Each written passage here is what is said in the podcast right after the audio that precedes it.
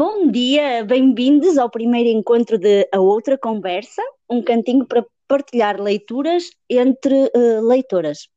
Hoje, do outro lado, temos Fara. Buenos días, Fara. ¿Qué tal estás? Muy bien. ¿Y vosotras? Bueno, ¿y tú qué tal? bien. Eh, normalmente yo hablo siempre en plural porque pienso siempre en toda la comunidad de, de lectoras, pero realmente me pasa. me pasa. es verdad. Eh, pues muchas gracias por, por estar un, este ratito con, conmigo y con quien nos escucha, ¿no? Y un Sí. poco, pues, para ir calentando y romper hielo, así Ajá. tres preguntas de respuesta súper cortita. Vale. ¿En qué año nace la lectora Fara? En el 1999, soy del 99. Mu- Genial. ¿Y en qué ciudad te encuentras ahora? Ahora mismo en Tarragona, en España. Bien. Y o sea, así para que nos acerquemos un poquito más a ti, elige un detalle, puede ser un objeto, un- lo que sea, que tengas en tu campo de visión y descríbenoslo. Pues mira, tengo aquí justo enfrente unas flores secas que he sacado del libro que, del que quiero hablar. Y la verdad es que es una cosa que me encanta, el coger flores en primavera sobre todo y dejarlas secar en libros. Y luego al cabo de un año o lo que sea, yo cojo el libro para hacer lo que sea y me las encuentro ahí. Y ¡Ay, qué qué bonito! Sí, sí, sí, Eh, qué guay. Bueno, sí, yo, como- yo te descubrí en, en Instagram, ¿no? sí. Y, y me, y me gustan mucho las lecturas que, que vas compartiendo, sobre todo por por dos motivos, ¿no? Una, porque no son las típicas novedades siempre corriendo como un consumo súper rápido, ¿no? Que no nos da tiempo ni, ni a crear relación con, con el libro y con la historia que nos, que nos cuenta su autora o su autor. Y eso, eso entonces me gusta porque mm, me da mucha rabia que esta urgencia de, de- de consumo pues sí, también hace que las cosas queden en silencio y no se disfruten, ¿no? sí, Y sí. también me gusta, sí, sí, y me gusta mucho también que compartes eh, lecturas de autores y autoras que no están dentro de lo que es la tradición literaria occidental o canónica o como se quiera llamar, ¿no? que, que muchas veces hace con que otras tradiciones literarias pues carezcan de traducciones, care- carezcan de visibilidad, ¿no? Y hay mucha gente que incluso piensa que ni, ni existen, ¿no? Y sí, en sí, ese sentido, pues me- mi curiosidad se quedó prendada de tu cuenta de Instagram, eh, que después mm, la- al final lo decimos para que la gente le eche un vistazo y me entró ganas de, de charlar contigo, ¿no? Entonces te, muchas gracias. te escribí y te pregunté, ¿no? Si te apetecía charlar y, a- y aquí estamos, ¿no? Charla, eh, pero eh, es eh, para hablar de, de libros, de, lo- de los libros que te gustan, pero antes que nos los desveles, Ajá. eh, cuéntanos qué relación tienes tú con el objeto libro. Wow. No sé por dónde empezar, la verdad, pero yo creo que son como mi refugio, ¿sabes? Es Sí, como que siempre que estoy, o sea, da igual el, el ánimo en el que yo esté, da igual que esté triste, que esté cabreada, que esté enfadada, que esté feliz, que yo cuando cojo un libro es como que me olvido de todo. No sé cómo, cómo definirlo exactamente, pero es eso, yo lo definiría como mi refugio del mundo en general. ojo, qué bonito eso, sí. Es O que sea, no los sé cómo definirlo porque es un sentimiento realmente que no se puede definir, pero es eso de que, que estás triste, digamos, y tú coges el libro, te metes en la historia y se te olvida absolutamente todo. Y eso yo creo que eso es sagrado, ese sentimiento de olvidarte de los problemas, de, de todo, y refugiarte en la historia y en los protagonistas y en los personajes, y, y ahí te quedas. ¿Y te acuerdas cuando, cuando te acuerdas, o, o- o por lo menos tienes así como un flash o algo de cuándo fue el primer, el- la primera vez que, que tuviste esa sensación Sí, con la lectura? perfectamente. O sea, tenía como 10 años. Sí, Ujú. iba a sexto de primaria, que sí tenía como 10 años. Y entonces encontré en casa, por aquí en casa, un libro de Ernest Hemingway, El viejo y el mar. Ah, sí, sí, sí. yo empecé con 10 años con El viejo y el mar. Y bueno, y pues me, encantó la portada sobre todo porque yo creía que era de aventuras, bueno, que al final es como un poco de aventuras también. Sí. Y bueno, yo lo cogí con la idea de que fuese algo, yo que sé, de piratas o saber qué pensaba yo en ese momento. Y empecé a leer. Y bueno, la mitad de cosas no las entendía para nada, pero me entró curiosidad leyendo. Y cuando acabé el libro me quedé con las ganas de saber qué decía, porque es que no entendía nada. Entonces se lo llevé a mi profesora de primaria. Y mi profe ya la había leído. ¡Te fliparía! De, no, de primaria, de, de sexto de primaria, de, de, mi colegio. Sí, pero fliparía la profesora. Estaba flipando, en plan, esta niña de quiere empezar a leer con un clásico, ¿sabes? Y bueno, y le encantó, y le encantó también. Y entonces a la hora del patio, cuando todos los niños salían a jugar, pues yo me quedaba con ella en clase. Y lo leíamos juntas y me explicaba todo. Y ahí es cuando, cuando empecé a, leer a tope. Y desde entonces no, no he parado.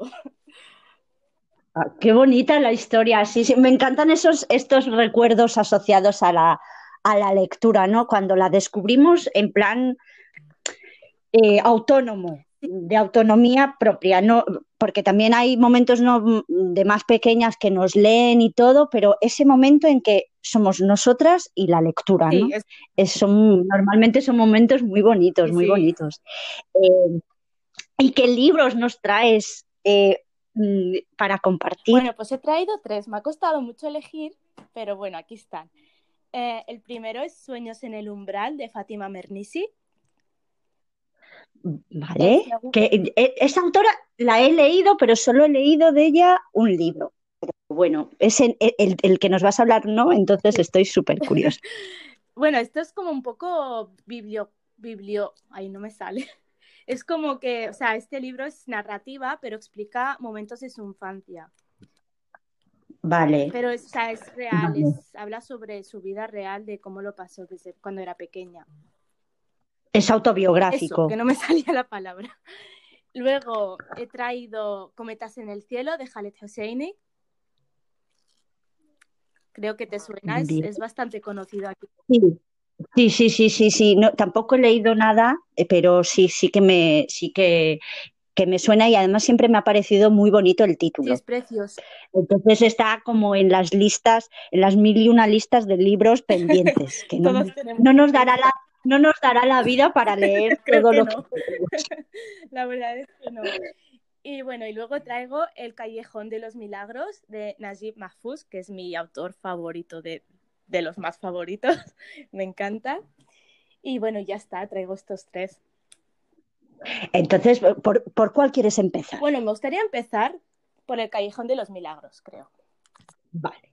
Entonces, cuéntanos eh, por qué te gusta tanto ese libro? ¿Qué hay en él que te que dices, es que puedo volver a, esa lectura una y otra vez? Bueno, yo creo que es más el título, ¿no? El Callejón de los Milagros, que habla sobre, bueno, el callejón, los callejones son muy típicos en, los países árabes, ¿no? De hecho, mi, mi, ciudad, mi pueblo de origen es como un callejón, o sea, yo nací como, mi casa está en un callejón y bueno, y me recordó como un poco a mi infancia y la portada y todo del libro también. Y lo cogí, o sea, lo compré de segunda mano, lo cogí, digo, para probar, ¿no? Y bueno, o sea, es un libro buenísimo, me encanta. Si quieres, empiezo a explicar un poco de qué va. Sí, sí. Bueno, es, trata sobre un callejón de, de una ciudad pequeña de, de, de Egipto, en Egipto. Y bueno, y son varios protagonistas, ¿vale? Los protagonistas son Hamita, que es como la más. Es una chica muy guapa, muy guapa que, bueno, digamos que es como la chica más joven del callejón que vive en ese callejón. Luego está Abbas, que es un, chico que, está, que vive enamorada de esa chica. Luego está un comerciante muy mayor que también está enamorado de la chica, que ya está casado, pero igualmente pretende casarse por segunda vez con la chica, porque bueno, en Egipto en los países islámicos te puedes casar con cuatro mujeres, que es algo un poco fuerte, pero sí es real. Y bueno, y eso, bueno, estos son los tres protagonistas. Luego, a medida que avanza la historia, pues van apareciendo más, va apareciendo un chico rico que también pretende enamorar a Jamita, pero para aprovecharse de ella, no porque la quiera. Y bueno, y eso, lo interesante de este libro yo creo que es porque mm, está ambientada en la Segunda Guerra Mundial, ¿vale? Y es muy interesante porque vemos la otra parte de la historia. Porque normalmente cuando se habla de la Segunda Guerra Mundial mm, pensamos en Alemania, en Francia, en España, como lo pasó en Inglaterra, pero nunca en Egipto, en Marruecos, en... Sí, qué guay, sí, sí, sí. Sí, sí, sí, y está genial porque vemos como el punto de vista de, los, de las personas árabes sobre la Segunda Guerra Mundial. Y, me gusta mucho porque encima el protagonista, el Abbas, el que está enamorado de Jamita, no sé si me explico, ¿me, ¿me entiendes? Sí, sí, no, no, genial, genial. Además, eh, ahora eh, ya, ya, has conseguido que yo quiera leerlo, ¿no? Porque eh, es exactamente lo que hablábamos al principio, a veces ¿no? Me pierdo yo sola y digo, a lo mejor no. No, no, es exactamente eso de. A ver, nos, somos, somos eh, hijas ya de la globalización, ¿no? Pero en verdad no nos dan, no nos, no nos abren espacio a que tengamos todas las narrativas y todos los puntos de vista. Y, por ejemplo, eso es muy interesante lo que acabas de contar, ¿no? El punto de vista de la Segunda Guerra Mundial, que ha dado eh, millones de argumentos a libros, películas y de todo. Pero siempre se cuenta desde Europa. Claro, nunca hemos visto como una parte más oriental ¿no? Claro, o sea, siempre se cuenta desde Occidente. Entonces, eso, o sea, ya, pues, Fara, yo voy a leer el libro. Ay, qué, ilusión, en serio, gracias. Y bueno, pues continúo, ¿vale? Que si no me pierdo. Sí, sí, claro, claro. Bueno, Abbas, que es el chico, bueno, es un chico pobre que está muy enamorado de Jamita, pero Jamita es muy ambiciosa y ella lo que quiere es dinero.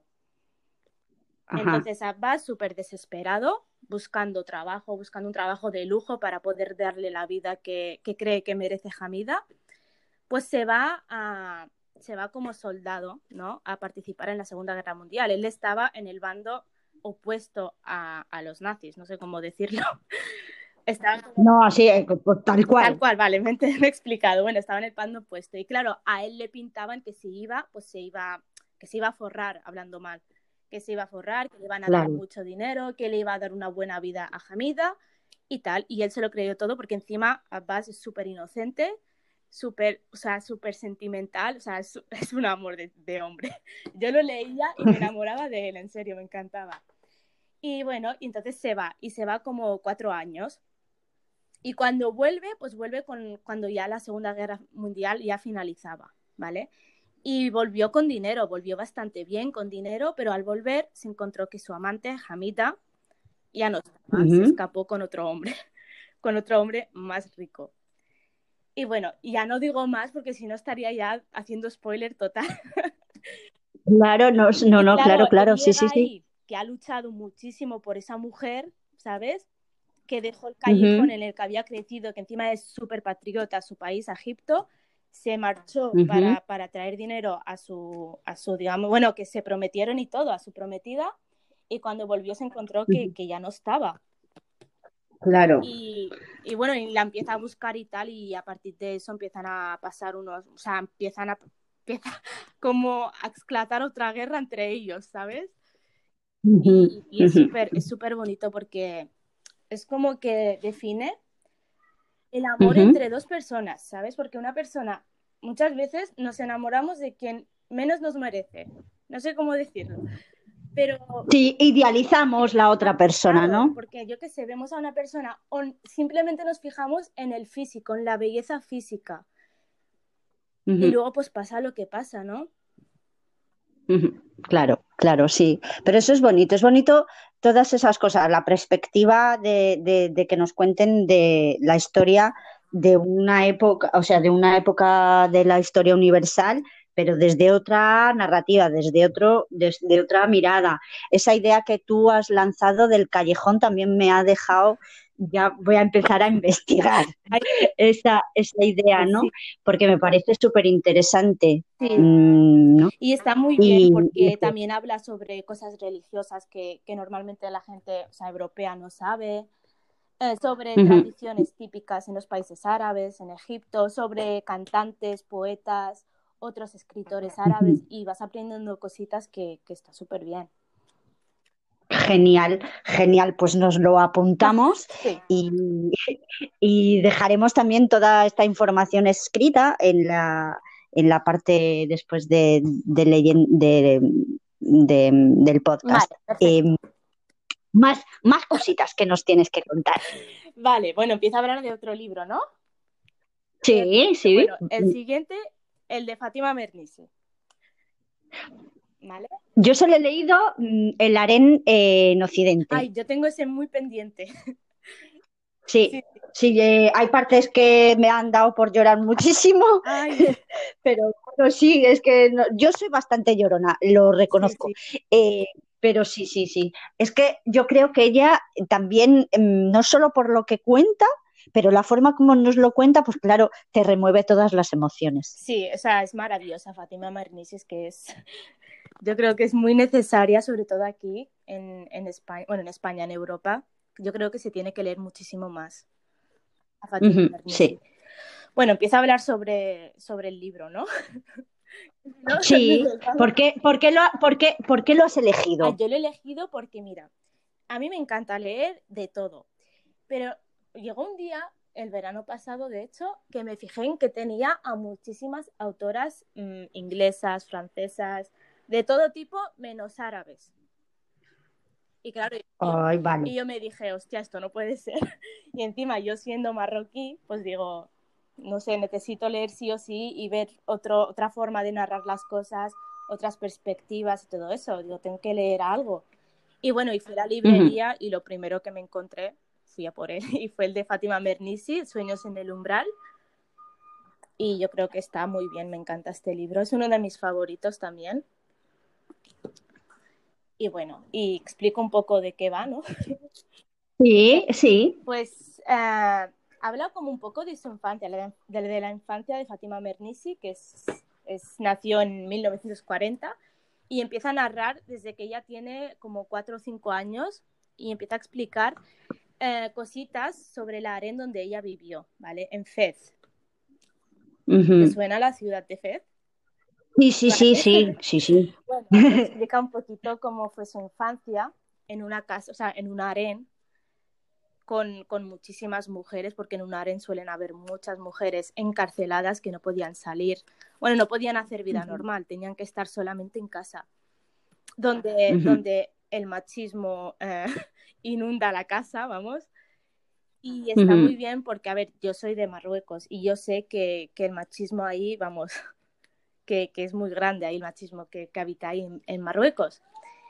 Y bueno, y al leer a Fátima Mernissi, pues vi como la parte, mm, la perspectiva de la mujer, viendo estos hechos machistas, cómo lo veían. Y claro, y es muy curioso porque aquí en este libro hablas, Fátima Mernissi habla como si ella fuese pequeña y explica cómo su abuela ve las cosas y cómo su madre ve las cosas y cómo ella misma ve las cosas. Y te das O sea, tres generaciones de mujeres. Exactamente, sí. Y claro, y tú te das cuenta de que la misma abuela eh, hace comentarios muy machistas cómo claro, la, claro, la madre empieza como a reaccionar, a decir que eso estaba mal, que eso no debía ser así, y cómo la hija ya hace el cambio. Claro, eso, es, eso es muy interesante, sí. O sea, ves como el procedimiento del cambio de, de cómo las mujeres ya empiezan a hacer la revolución, a buscar sus derechos, a querer estudiar, a querer poder salir, a poder vestir como quieran, y es súper interesante. Sí, sí, sí, sí, me, esa, la idea de las eh, hoy, perdón, generaciones eh, eh, siempre me parece muy interesante porque nos, sobre todo crea em, referencia, ¿no? De dónde venimos y cómo hemos hecho todo este proceso, ¿no? Y entender lo que lo hemos hecho las mujeres, cada una ¿no? Eh, cada comunidad de mujer en su, en su entorno. O sea, no lo han hecho, o sea, no han, no han venido, no ha venido nadie a conquistar nada de lo que tenemos, ¿eh? Hemos sido nosotras. Sí. Y, eso, eso me parece muy bien. Sí, y está muy bien porque Fátima Mernissi, lo a ver, en Marruecos la gente es machista, que bueno, machismo está hay en todas partes, pero el hmm. problema de Marruecos es que, bueno, Marruecos y en todos los países donde la mayoría de gente es musulmana, usa el Islam como, como herramienta para, para discriminar a la mujer. Entonces lo, que hace, lo que hace Fátima Mernisi es como desmentir todo eso. Es, como resolver los estigmas asociados al, al, Islam. Eso es, totalmente. Claro, porque los hombres en los países árabes suelen manipular muchísimo la palabra del Corán. O sea, el Corán es el libro sagrado que, que, se, que seguimos, que leemos para, para ser musulmanes, no sé cómo explicarlo. Claro, claro, no, no. pero es que tenemos, las obligaciones están todas en el Corán, ¿vale? Y claro, es muy curioso que en los países árabes la mayoría de gente sea machista y las mujeres estemos discriminadas, teniendo en cuenta que en el Corán eh, en ningún lado pone que la mujer sea inferior o que el hombre sea superior. En el Corán siempre se refiere a la mujer como al hombre. O sea, en ninguna parte dice que un hombre es mejor que una mujer o que una mujer es mejor que un hombre, sino que dice que ambos sexos son iguales y que ambos sexos deben estudiar y deben, deben como hacer que una sociedad esté mejor o sea, ya me he liado. No, no, eh, eh, o sea, es, como, no es lo que está, no es la palabra que está en el Corán la que discrimina, y sí la, interpretación y la manipulación Del, hombre, del ser humano, o sea, de los que tienen el poder y, quieren pues, em, someter eh, parte de la población, ¿no? Y es que eso al final pasa en todas las religiones, porque lo que discrimina no es la religión en sí, sino que es el hombre el que discrimina a la mujer. Correctamente, sí, sí, sí, porque es la forma como, como queremos interpretar. al final todos son interpretaciones, entonces cada uno ve las cosas como las quiere ver. Y, es eso, y me encanta porque Fátima Mernisi es como que desmiente todo usando eh, versículos del Corán, usando, o sea, usando como, mm, vamos, que lo verifica con, con argumento. Sí, eh, sí, ella en el, en el arende en Occidente, así a ver si te también lo, te apetece y te lanzas a leerlo dentro de nada, ella es lo que hace, es resolver estigmas y, lo hace, en este libro por lo menos lo hace con un humor y una inteligencia que, es genial, ¿no? Entonces ella va, va usando la herramienta del humor eh, para desmenuzar esta, estas relaciones complicadas entre hombres y mujeres eh, a través de un viaje por mundos literarios y pictóricos muy interesante. tengo unas ganas de leerlo ya, el que me estás diciendo, en serio. Sí, eso pues nada, yo leeré, yo leeré Los sueños en el umbral y, y, tú el arena en Occidente. Y luego lo comentamos, ya ves qué tal. Exacto, exacto, exacto. Sí, sí, es, es, que ella es genial haciendo eso. y sobre todo... No, no, que mm, como decías antes, para lectoras y lectores eh, europeos y que están, eh, que tienen en su cabeza todas las ideas prehechas, precocinadas que te venden. Y tal, sí. Sí, es, que ah, leerla, ¿no? Desde aquí decimos las dos, leerla, por, por favor. Por favor, es que es muy necesaria porque encima tiene unos ideales feministas buenísimos, muy argumentados. Me encanta, me encanta Fátima Mernisi. Yo, o sea, yo creo que es súper necesario que se lea en institutos, donde sea, pero es que se tiene que leer. Sí, sí, sí, sí, sí. Además, ella, por ejemplo, en este libro de Laren hay una cosa que me gustó mucho, porque ella también coge em, en, detalles de artistas occidentales como Picasso, Matisse y no sé qué, que idealizaron y romantizaron el, el concepto de Laren, ¿sabes? Sí. Y, que mm, de alguna manera pues también alimentan ese, ese lado machista y todo. Entonces dice, a ver, ¿sabes? De todos los lados no, no vengáis. ¿eh? no, no, no, las cosas no son como vosotros habéis eh, dibujado, escrito y, colocado en vuestros poemas. No, las cosas no son esas, ¿no? Eh, y entonces es muy interesante. ¿Y el tercer libro? El tercer libro es Cometas en el cielo, que bueno, yo creo que es más conocido aquí en, en España, en Europa en general, porque bueno, es súper conocido, yo creo, ¿no?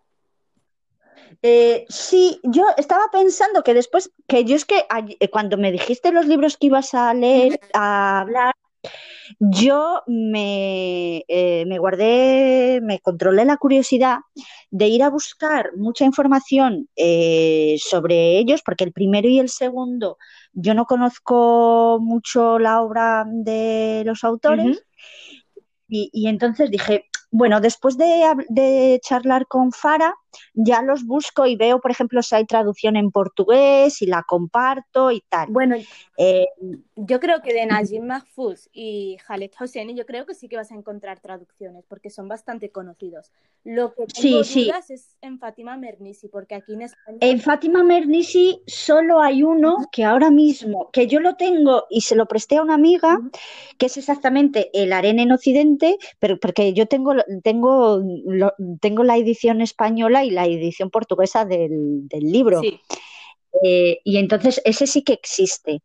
Eh, pero espero que hay una editora así más, más independiente que está mm, recuperando autoras y eso, y está en la lista algunas autoras árabes. así que yo creo que tiene que estar porque que viene, eh, esperemos que vengan más libros de ella, ¿no? Entonces ya, ya... también hay muy pocos traducidos.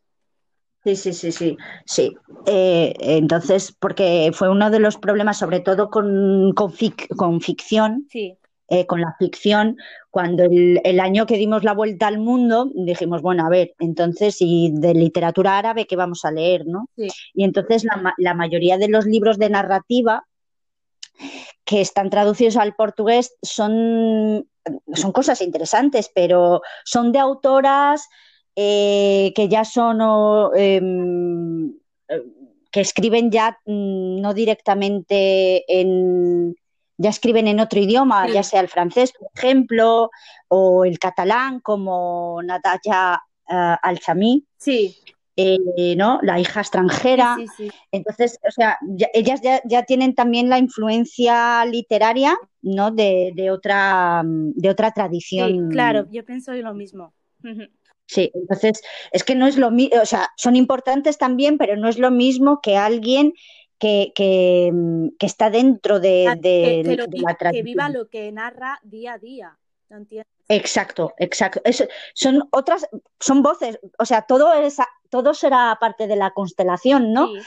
Pero, o sea, para poder tener todas las perspectivas, pues tenemos que leer, pues eso, todas las voces. Claro, leer todas las voces, totalmente, sí, sí. Sí. Entonces, de Cometas en el cielo, ¿qué es lo que más te, te gusta en ese, Lo que en más ese me libro? gusta es, es la amistad que definen los dos protagonistas, que crean los dos protagonistas, en el amor que Ujú. hay entre ellos y luego la traición también, porque es como tres cosas a la vez. Es la amistad, el amor y luego tra- la traición. Entonces, bueno, dime, ¿me ibas a decir algo? No, no, Vale. no, te- eso, que es, eso es la, como la trilogía de la emoción. Sí, totalmente.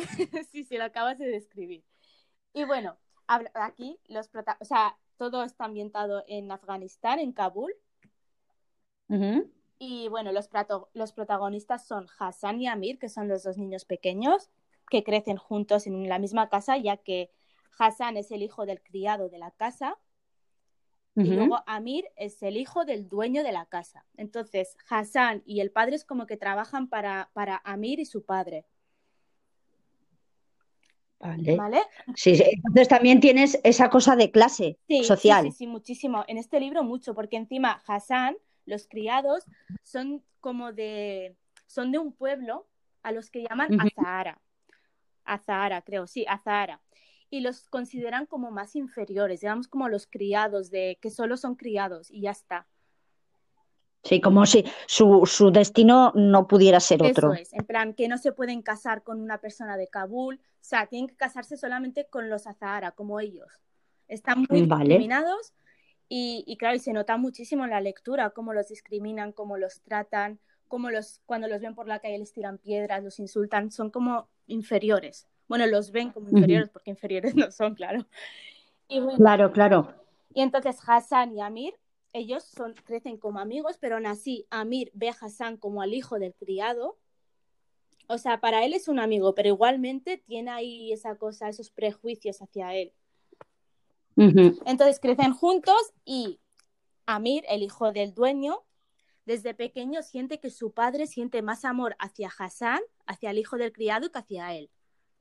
Entonces tiene esa cosa de celos de, jolín, es mi padre, pero trata mejor al hijo del criado.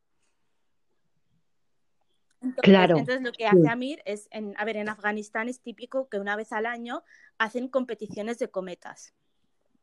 Ahí es súper típico. Entonces lo que hace Amir es intentar ganar ese, esa competición sí o sí para, mm, para que su padre lo vea con mejores ojos, para que lo quiera más.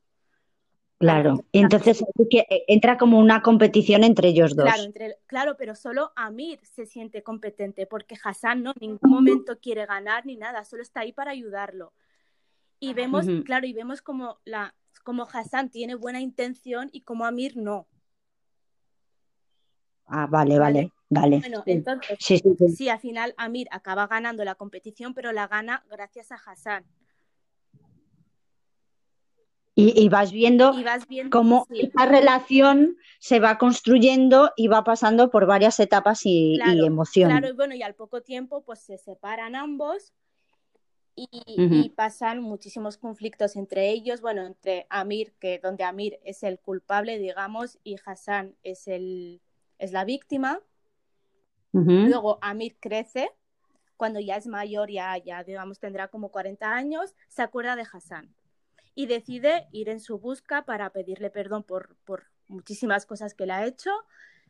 Y, y, bueno, es que, claro, si lo explico es como que ya estaría haciendo el No, no, sí, no, pero es eso. Pero es interesante porque es este conflicto de, de clase, ¿no? Sí, sí. No, eh, pero a través de la amistad de dos personas desde niños y cómo esas diferencias, ¿no? y, y, tú te das cuenta. Y eso, porque yo, yo, yo pienso, si en vez de ser el hijo del criado es su hermano, Claro, pero porque, es que esa claro, que, que los padres... ya no digo nada, pero al final de la lectura te das cuenta de que no son tan diferentes. Bueno, yo no lo digo claro. si no estaría destapando muchas cosas. Pues cosas, sí, sí, sí. A medida que vas leyendo te vas dando cuenta de que realmente no son tan diferentes, que hay muchísimas cosas que los unen a ambos. Claro, claro. Claro, sí, sí, sí, sí, sí. Y bueno, pues van su busca, pero llega un poquito tarde, pasan muchísimas cosas y, no digo más porque estaría destapando el final, pero que, es un libro buenísimo en el que vas a llorar muchísimo, muchísimo, muchísimo. Vale, pues llorona como soy fijo. pero mucho. Porque ¿eh? si no me en verdad me pasa todo, lloro o río o lo que sea con los libros, que cuando estoy leyendo en sitios públicos ya me ha pasado de que la gente se me queda mirando porque dice, uy, si, si se está riendo sola. Sí, sí, a mí también me pasa, pero en serio, es que es muy bonito, súper poético, muy poético y, es eso, que vas a llorar, también vas a reír, pero vas a llorar muchísimo más. Te lo sé. Genial. Y está sí. porque también pues ves cómo viven en Afganistán, cómo tenemos muchísimos prejuicios hacia Afganistán también. Sí, es verdad. sí, Sí, sí, sí, es sí. como que, no sé, no nos informamos tanto, no sé por qué, pero Afganistán está como un poquito ahí perdida, como un poco escondida, ¿no? Sí, eso es verdad. Yo en la cuarentena vi una serie eh, sueca sí. eh, que habla de cómo, bueno, de las cuestiones terroristas, de las generaciones más jóvenes en otros países de Europa y todo eso, pero me di cuenta el desconocimiento que tenía, que yo tenía y que sigo teniendo, ¿eh? porque eh, sobre, sobre la realidad de, de, los, de las personas que viven en determinadas ciudades que normalmente en las noticias nos aparecen siempre asociadas solo a una cosa, ¿no? Y solo desde un punto Es el caso de, Afganistán, ¿no? Siempre que, sales, porque hay guerra, porque hay conflicto, porque hubo un atentado, porque hubo eso, pero hay más vida ahí, como que nunca escuchamos testimonios de personas que viven esa guerra. Sí, claro, claro. Y hay, más que la guerra. O sea, hay otras cosas dentro, claro, dentro de esa ciudad pasan cosas, vive gente que tiene sus vidas y, tienen otras historias que no están relacionadas. Tiene de todo. Y claro, y solo nos fijamos como Afganistán y ya lo asociamos directamente con la guerra, con los talibanes y tal. Y sí, sí, sí, totalmente. Muchísimas cosas, porque es que Afganistán es que es precioso en realidad. o sea, si tú lees este libro te das cuenta de las tradiciones preciosas que tienen, de su historia, de lo luchadores que son los afganos y es que es precioso. Claro, sí. Y es eso lo que me interesa eh, muchas veces en la, en la narrativa, ¿no?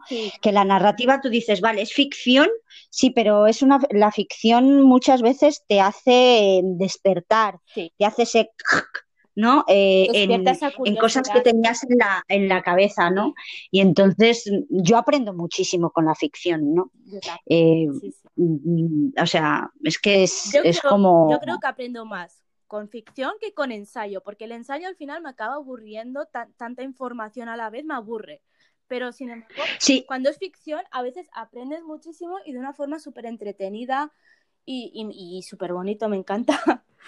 Claro, sí, totalmente, totalmente. Eh, y eso, y me gusta mucho salir pues de la zona de, confort, de confort, es que me encanta. Hay gente que le cuesta muchísimo, a mí no. Es que no salir de, la, de esa zona eh, me, aburre. A mí también, totalmente, me gusta aprender, yo qué sé, nuevos puntos de vista, nuevas formas de narrar las cosas, otras, otras ciudades, otros continentes, ¿sabes? Aprender más, si no... Claro, incluso una de las cosas que más me fascina es la palabra, o sea, la palabra en cuanto símbolo, ¿no? Y entonces cuando tú sales y, escuchas otras narrativas, pues descubres otras palabras, ¿no? Sí, claro. Y es como de repente tu lenguaje incluso se, se amplía. Y es eh, porque la palabra es todo, nosotros necesitamos la palabra para... Para, todo. claro, para construir nuestro pensamiento, ¿no? Nuestro pensamiento son, son las palabras, entonces es... Estamos donde estamos gracias a gente que ha hablado, ¿sabes? Que, que ha alzado la voz, que, ha aprendido, que nos ha enseñado. Si no, estaríamos todavía en otra época de hace años. Sí, sí, completamente. Y, y, es que eso, no, no hay, no tiene sentido eh, vivir en un mundo tan globalizado y solo mirar por un canudo, ¿no? Eh, me parece la cosa más tonta. Entonces, ¿para qué globalizamos, no? ¿Para qué tenemos, para qué tenemos la tecnología de poder hablar con alguien en no sé dónde para hablar de las mismas cosas? Y mira que lo tenemos fácil, en plan buscar información, aprender cosas. Claro, claro. Luego los libros que están a nuestro alcance. Yo qué sé, no hace falta que te compres un libro por 30 euros, te vas a una tienda de segunda mano a una biblioteca y te lo encuentras hasta gratuito. Claro, totalmente, totalmente.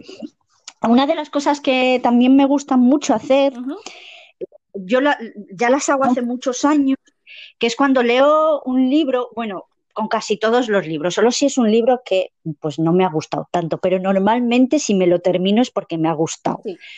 Porque como no me esté gustando, yo lo dejo. Yo también, un montón.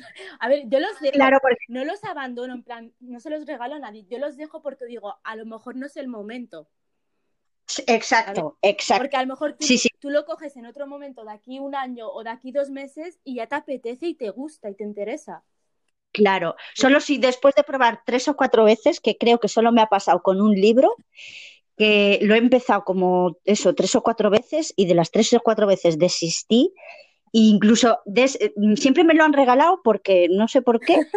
Y yo termino regalándolo y me he dado cuenta que ya no voy a insistir más porque no es para mí ese libro, que es el de el de Kerouac, el de On the Road. Ay, sí, sí, sí. Sí, sí, sí. ¿cuál? De que no puedo con el libro, no me gusta, punto. No, no voy a decir. no voy a entrar en valoraciones, pero es que lo he intentado pero es que no me gusta y digo, es que no me gusta la forma como lo escribe, no me la historia no es que no pasa nada, muchas veces es como que nos vemos obligados a que nos guste algo, pero no pasa nada. Claro, no, no, no, y digo, yo ya lo he intentado. Entonces digo, mm, este no lo voy a leer y este sí que lo regalo y entonces lo he regalado a gente que estaba que lo tenía como lectura pendiente y le encantó y todo y digo, pues genial, ¿sabes? O sea, será por sí, sí. Será por libros, ¿no? Por leer, pero lo que te contaba es que me gusta hacer como una constelación, porque muchas veces cuando estamos leyendo hay como una parte que nos recuerda otro libro o nos recuerda una canción. A un momento o de nuestra vida, a alguien, a una persona, sí, sí. Sí, todo eso. Entonces me gusta mucho. Tengo un cuaderno bueno, varios, porque desde los nueve años que hago ah, esto. Es una locura. Es una locura, ¿no? Pues es cuando me gusta algo mucho, ya sea un libro, una película o así, pues después hago como una nube, la pongo ahí en el centro de la hoja y voy poniendo alrededor, pues mm, las unas estrellitas que son pues cosas que yo asocio a, a eso que me ha gustado Ay, tanto. pues me encanta, me encanta, me encanta. Entonces, normalmente eh, me gusta preguntar a, a, las personas cuando estamos hablando de libros, por ejemplo, pues que elijas una, una canción o una película o lo que sea que tú asocias a cada uno de estos tres libros que, que hoy has compartido con, conmigo y con todas estas personas que nos están escuchando. Vale, pues el, lo digo, ¿vale? Bueno, sí. los, el primero, el de Fátima Mernissi, sí que lo asocio un montón con, con una cantante árabe. Sí. Creo que libanesa, la verdad es que no me acuerdo, pero yo creo que es libanesa. Que se llama Asmahan. Vale. Y me encanta Asmahan porque Asmahan es como la es como el cambio, no, el cambio no, a ver cómo lo digo. Bueno, Asman fue como la primera cantante que se atrevió a lucirse sin, sin el velo, con ropa cortita, con mucho maquillaje. Exacto, sí, sí, Y ya sé quién es. Te suena, ¿verdad? Canta muy bonito. No, es que no me- por el nombre no llegaba, pero cuando lo has dicho todo, Sí, que sí que, sí que sí, sí, sí, sí, sí, Ya sí, conozco, ya sé, guapa, ya sé quién es. guapa. Y bueno, y aquí Fátima Mernissi también la menciona en el libro, que dijo que, que era la primera mujer que se atrevía a, a romper los esquemas en, en los países árabes y que no le dio miedo nada. Y bueno, y, Sí. y la asoció un montón con, con Sueños en el Umbral, muchísimo. Y aparte que me encanta Asmahan y me encanta la música árabe, sobre todo la clásica. ¿Tienes al- de ella tienes alguna canción que, que te gusta particularmente? Sí, tengo una, si quieres la puedo poner. Mm. A ver, es que tengo aquí el portátil, tendría que encenderlo. Que se llama. O si no la ponemos, la podemos poner al final Vale, perfecto. de- del podcast. Sí. ¿Cómo se titula? Me das un minuto para buscarla, es que no me acuerdo. Que se llama. Yo creo que se llama Agua. Claro, porque es en árabe. Agua. Agua con, con. W. Que significa Vale. como enamorada, creo, o algo así. Es que yo tampoco entiendo Ah. árabe, entonces. Vale, y luego si quieres en momento te voy explicando los, las otras canciones. Sí. Vale, pues eh, El Callejón de los Milagros me recuerda muchísimo a Um Kulthum. No sé si te vas a... Ah, Um no, Kulthum. no. No, bueno, es, es también una cantante egipcia muy famosa y muy valorada en, en Egipto, bueno, en Egipto y en todos los países árabes. Y me encanta porque en, aquí en el Callejón de los Milagros se habla mucho sobre el, el famoso clásico Las Mil y Una Noches. Sí. Y Um Kulthum también tiene una canción que se titula Las Mil y Una Noches y se menciona también en el libro. Y bueno, y no sé por qué, pues la asocio con, con Najib Mahfouz. Me encanta también. Ah. Y, Genial. y luego el otro, el Cometas en el Cielo, pues la verdad es que lo veo un poquito difícil porque música afgana, la verdad es que nada, ¿eh? No conozco Sí. nada. Pero yo creo ¿Y con alguna película o con algo Ay, bueno, con, con la misma película, ¿no? Con Cometas en el Cielo, porque del cielo? Claro, sí. tienen la versión película. Sí, la, la película, ¿no? Que yo, ahora que lo, que lo estoy pensando, yo creo que tengo la imagen que de la película, incluso la imagen son, es una cometa, ¿no? Del Sí, cartel. Sí, sí. O sea, El son cielo, dos ¿no? niños como así abrazados con un cometa en el cielo volando. Sí, sí, sí. Además, a mí me encantan la- la- las cometas, la verdad. Ay, yo siempre he querido volar alguna, pero es como nunca me sale y digo, bueno, pues no pasa, no es lo mío, las cometas no es lo mío. Sí, sí, no, no, difícil es. Yo también lo he intentado y como ha subido la cometa como dos metros solo. Bueno, lo importante es intentar. Dos metros, dos metros sobre mi cabeza y yo soy pequeñita, así que no cogió altura. Bueno, al menos lo intentamos, ¿no?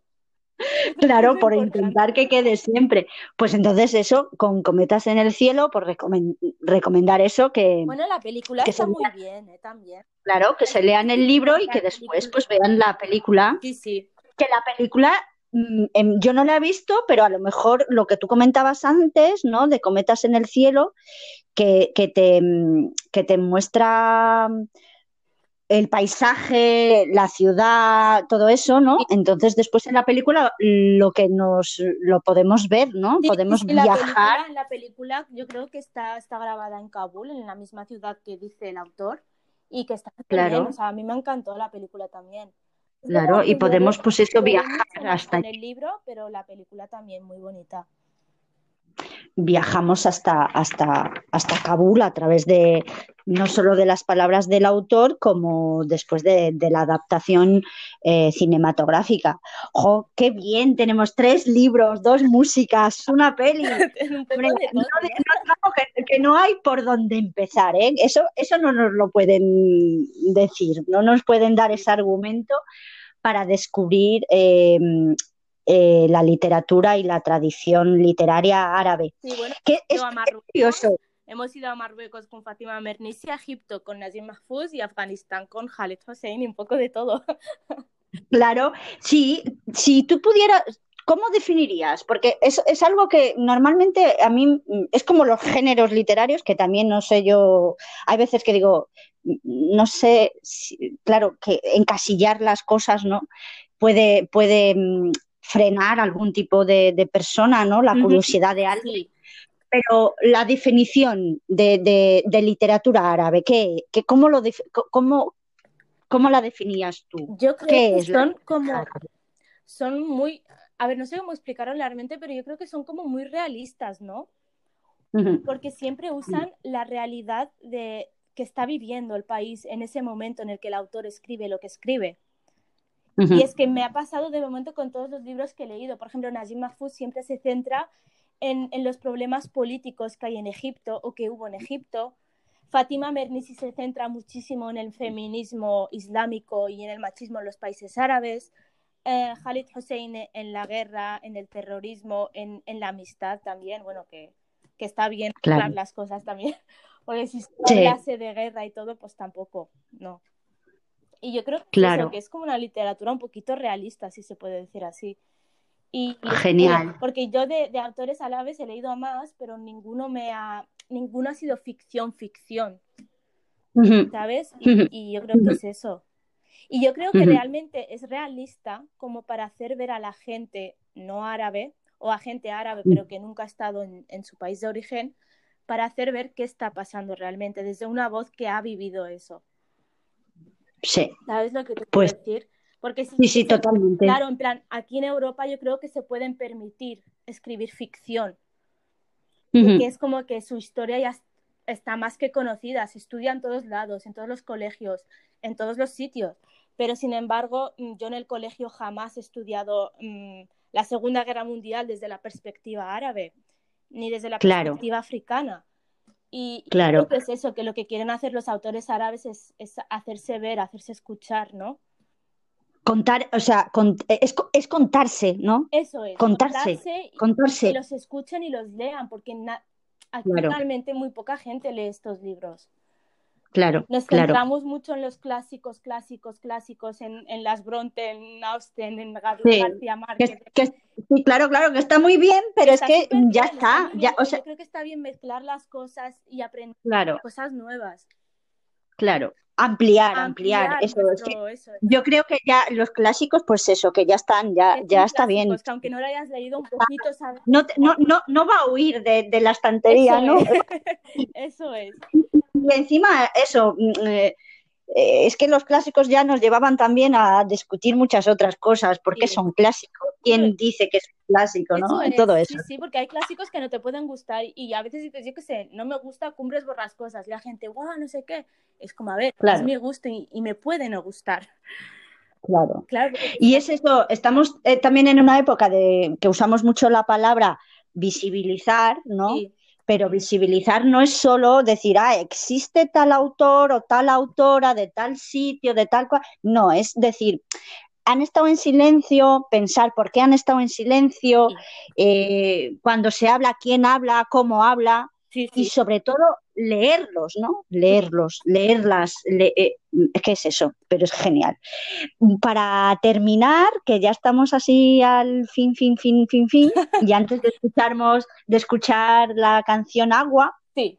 de, de cómo, cómo, recuérdame el nombre de la cantante. Esmahan. Esmaha.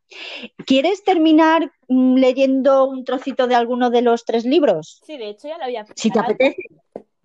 Sí, del que quieras. Elige uno y, un trocito. Voy a leer la frase que, bueno, lo que dijo, bueno, voy a leer del Callejón de los Milagros, ¿vale? Vale. Voy a explicar, bueno, voy a leer la parte en el, en la que Abbas, el chico que se va a la guerra, se entera que su amante ha escapado con otro hombre. Ah, vale. él recita como un verso de un poema que, al, que le gusta. Y dice lo siguiente, lo voy, lo voy a leer, ¿vale? Dice, hay corazón, has hallado por fin el reposo y la unión que deseas. Tus heridas acabarán curándose y un día encontrarás el remedio, aunque no sepas cómo ni cuándo. Es refrán que oímos decir a los que tienen experiencia. La paciencia, ay de mí, es la llave de la felicidad. Y bueno, y es este trocito que me encanta, o sea, lo tengo aquí súper, súper bonito. Y es, Qué bonito. Es, muy bonito, a mí me encanta. Sobre todo cuando dice la paciencia, ay de mí, es la llave de la felicidad, porque él tuvo una paciencia eterna con esa chica. Mm, se fue a otro sitio a pelear por ella, a ganar dinero, y luego cuando volvió se encontró que ella ya se había ido con el primero que apareció con dinero. Y sí. es bonito, me encanta. Qué bonito, qué bonito. Pues nada, eh, espero que quien nos escuche les haya gustado todas Yo estas. Muchísimas gracias. recomendaciones y que si las leen, las escuchan o las ven, pues que nos escriban y nos lo cuenten, ¿no? O que nos manden audios como quieran y Fara, muchas gracias, de Gracias verdad. a ti por, por darme la oportunidad de, de poder hablar de estos autores que me encantan, de estos libros, de dar mi opinión también y sobre todo de Ha poder hablar con mi forma de, de hablar. Dime. No, no, que ha sido un placer, un placer enorme. Estaba súper nerviosa antes, pero ahora estoy como súper tranquila y súper bien. Genial. Yo también, yo también. Pues muito obrigada. Muito gracias. obrigada. El portugués. Sí, pues eso. Sí. Eh, y decir de, pues eso, que, no, que nos sigan escuchando, ¿no? En este porque eh, A Outra Conversa, eh, um podcast para conversar com leitoras sobre os seus livros eh, favoritos. E eh, até breve. Hasta pronto y gracias. a vosotras. Adiós. Adiós, que vaya muy bien. Muchas gracias.